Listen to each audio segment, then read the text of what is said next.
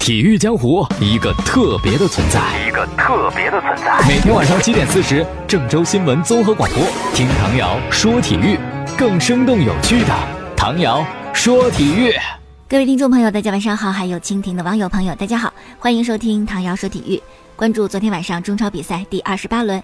一场很关键的赛事呢，是广州恒大在主场对阵贵州啊。这个比赛呢，对恒大来讲非常的重要，因为他们这个赛季足协杯和亚冠都没有嘛，只剩下联赛冠军。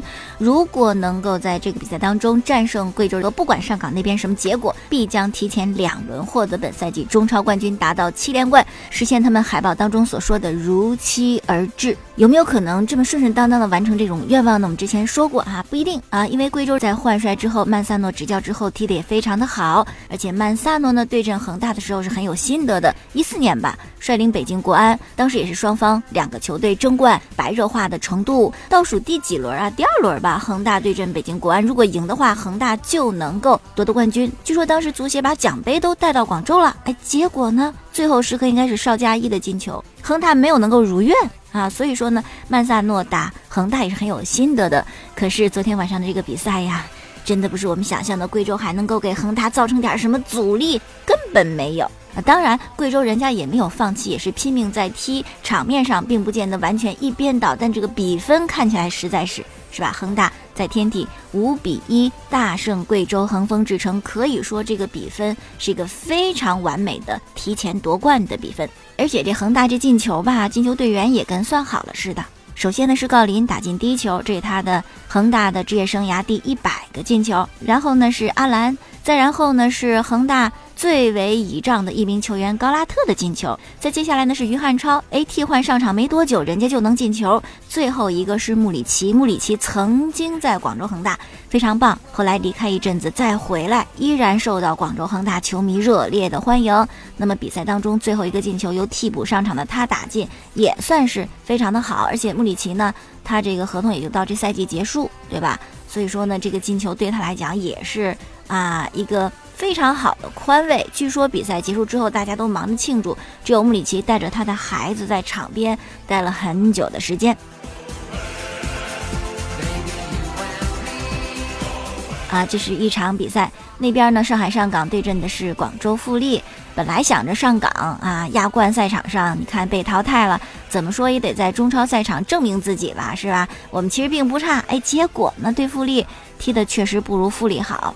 或者说是这个亚冠被淘汰，这打击还没有恢复过来。比赛刚开始四分钟就丢掉一个球，富力就一比零领先。然后第四十八分钟，富力又二比零领先，扩大比分。最终呢，六十分钟的时候是凭借胡尔克的进球，上港呢多多少少是扳回一个，但依然呢是一比二主场输掉了比赛。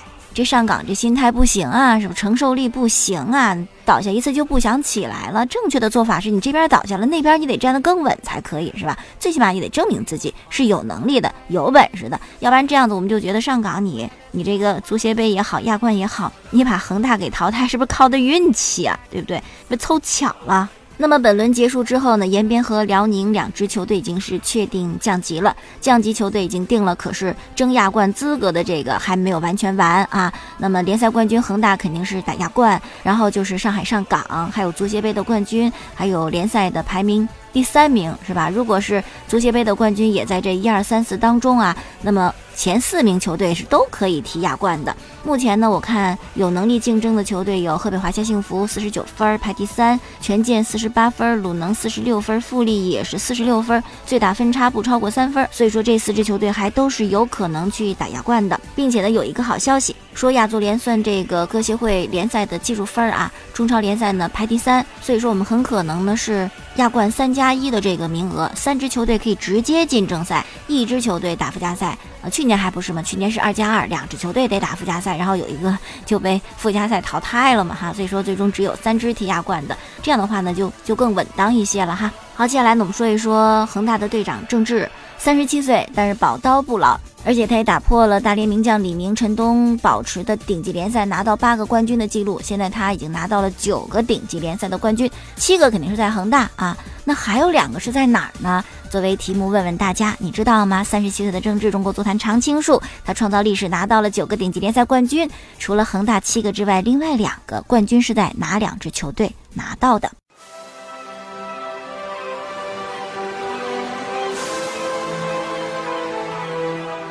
嗯，我看恒大的这个媒体记者都特别的开心啊，广州记者也特别开心。呃，恒大队员也是疯狂的庆祝拿到了七连冠，对于他们来讲呢是个好事儿啊。对于这支球队来说，或者如果是河南建业来讲，巴不得永远都是我们拿联赛冠军。但是我觉得对于整个联赛来讲呢，这样的一种情况确实比较尴尬的，也不是一个非常健康的一个状态啊。因为这个属于发展的非常不平衡嘛，是吧？因为投资人的这个金钱数量的问题，是吧？穷的穷死，富的富死。都靠大手笔的买外援，挖这个国内的出色球员，你自己的青训的培养功能怎么样？是不是你这个是需要考虑的呀？而且本赛季啊，包括上赛季、上上赛季，你联赛因为重金投入打造的好像挺火爆的，但你这个裁判员的专业执法水平，你青少年培训的这个师资力量，这些都很差劲呐，这些都是需要去改变的。而且在一个联赛当中，也就今年吧。能够有一支球队表现出有点能力对恒大发起挑战，其他的都不成，这个也是非常不对劲儿的。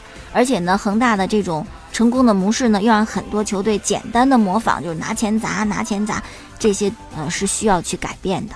好了，接下来说一说第二十八轮之后，呃，新浪评出的最佳阵容三四三，后卫是百家俊、冯潇霆和于睿，这是长春亚泰的一名球员。中场是塔尔德利、高拉特、维特塞尔，还有河南建业的巴索戈；前锋是帕托、迪亚涅和郜林；门将是广州富力的程岳磊。最佳球员给了程岳磊，最佳教练给了卡纳瓦罗，最佳球队是广州恒大淘宝。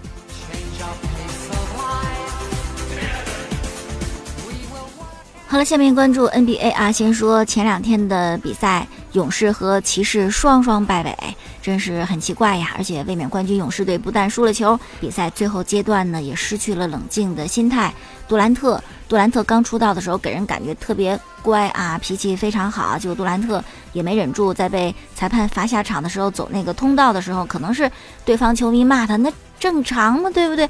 结果杜兰特呢就失去冷静，应该是做了有侮辱意味的手势，竖中指是吧？这个也许会遭到联盟的追加处罚的。那么库里呢也是这样啊，对裁判的判罚非常的不满意，他认为自己被犯规了，裁判你没有看到吗？对不对？怎么不处罚呢？怒扔牙套，拿牙套砸这裁判，也是被直接就罚出场了嘛。后来比赛之后，库里就赶紧解释说，我只是发泄一下我的情绪，并不是砸裁判。那裁判不见得这么想啊啊，不知道会不会也追加处罚？如果这样的话呢，卫冕冠军骑士这个开场确实不是特别的顺当啊。那么可能有球迷会问说，裁判的判罚确实有一些问题吗？啊，灰熊是一个以防守见长的球队，面对卫冕冠军勇士，他的防守力度肯定会更加大一些哈。给勇士呢，一定是会有意见的。但裁判，你说这哨是不是特别的偏？也不至于是吧？我觉得还是应该把心态给放好呀。骑士呢是输给了魔术队，魔术很开心呐，终结了之前对骑士的十七连败。也是他们自二零一二年十一月二十三号，差不多快五年时间，首次能够战胜骑士队。那这场比赛骑士打得很不好，所以说魔术也没感受到什么样的压力，一开始就打得顺风顺水。第一节后半段一度领先了二十一分，啊，你都看比分，你都想象不出来这对阵的是骑士队，而且他们这个防守呢也非常有效，最终詹姆斯只拿到了二十二分，韦德就更惨，是吧？其实呢，韦德这次加盟骑士，詹姆斯很开心。在热火的时候，两个人是特别好的朋友，甚至韦德的妻子都说他俩关系比我和韦德还近，比我和韦德都好。韦德有什么事想着他，都没想着我，就这么好的朋友关系。但是有时候啊，再携手，不见得还像之前那么美好。像现在韦德这个状态，真的从这场比赛来看，感觉确实难比当年啊，也不知道会对詹姆斯带来多大的帮助。火箭的一场比赛是胜了小牛啊，赢得了三连胜。这场比赛呢，周琦是上演了火箭的首秀。第四节出场七分钟，三个篮板，一个盖帽，数据只能说一般般啊。这场比赛火箭进攻和防守都非常的出色，前三节比赛没有让小牛队得分超过二十分，防守能够变得这么好，这确实是和之前姚麦在的火箭队是不一样的。火箭队有了很长足的进步。那么今天的 NBA 呢，要说的是森林狼和啊雷霆那场比赛，维金斯呢投中了压哨三分，使得威少的三十一分和十次助攻。就白费了，负助东流，最终呢是一百一十三比一百一十五，很遗憾的被绝杀，输给了森林狼队。雷霆啊也是招兵买马，找来了安东尼，还有保罗乔治，但你看这就两连败了呀。今天呢是输给了森林狼，昨天比赛呢是输给了爵士。昨天那场比赛威少的表现不好啊，特别的不在状态。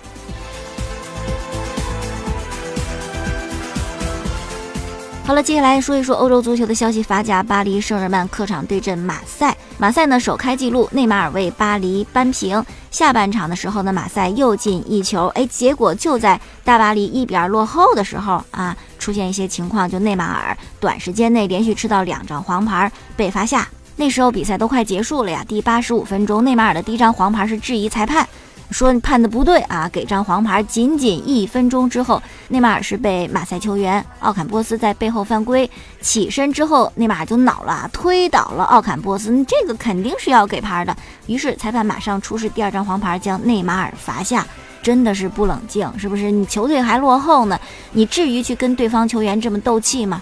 好在呢，还有卡瓦尼，哎，真是还有卡瓦尼在补时阶段罚入自己创造的任意球，扳平了比分。哎，你说这事也真巧，是吧？如果不是内马尔被罚下，那么这个任意球就得内马尔踢，那能不能踢进还真不好说，是吧？哈。